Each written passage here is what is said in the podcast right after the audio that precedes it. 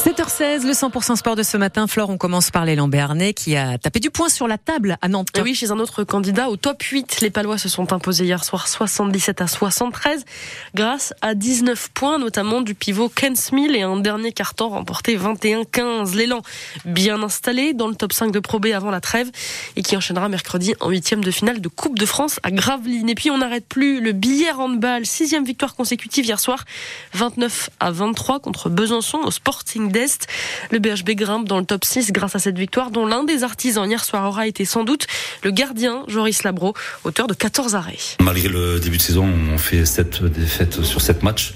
Euh, dans la zone rouge, voilà, on s'est tous remobilisés.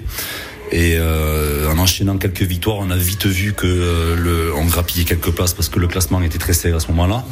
Et voilà, on est resté sur cette dynamique. Euh, on a trouvé nos systèmes un petit peu défensifs et en attaque. Donc euh, on reste sur cette dynamique. Euh, on sait que maintenant la Pro League nous joue des tours des fois, mais là il faut qu'on aille à l'Angers conquérant et, et, en confiance. Il y a encore quelques mois, on visait le maintien.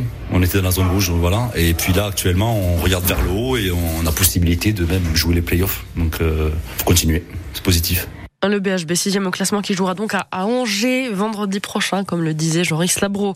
En revanche, ça a été une mauvaise soirée pour les rugbymen Tarbé du Stadeau hier soir, fessé 42 à 13 à Trélu par Albi.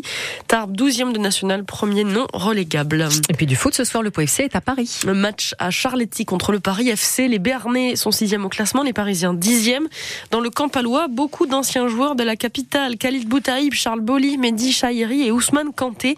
Le défenseur est celui à y être resté le plus longtemps à Paris. Le match de ce soir sera donc pour lui forcément un peu particulier. Rendez-vous particulier parce que j'ai joué euh, pendant cinq saisons. C'est vrai que c'est particulier d'y retourner. On discute entre nous de, ce déplacement, le, là, le retour au Paris FC, mais après, euh, faut rester concentré. Ça reste un, match de championnat comme on en a 38 euh, par saison. Donc, il va falloir faire le boulot, quoi qu'il arrive. C'est une équipe qui est comme nous, qui est à peu près au même niveau. Ils ont un point de moins que nous. Donc, ça va être une belle bataille. Je pense, eux, ils veulent remonter au classement. Nous aussi. On est un peu sur les mêmes ambitions. On n'a pas le temps de cogiter. On sait la qualité du groupe on sait ce qu'on doit mettre comme ingrédient pour euh, commencer à, enclencher une, première victoire cette année. De ma vision, je pense que le contenu est bon. L'équipe tient le bon bout. Maintenant, il faut confirmer euh, les bons matchs par une victoire.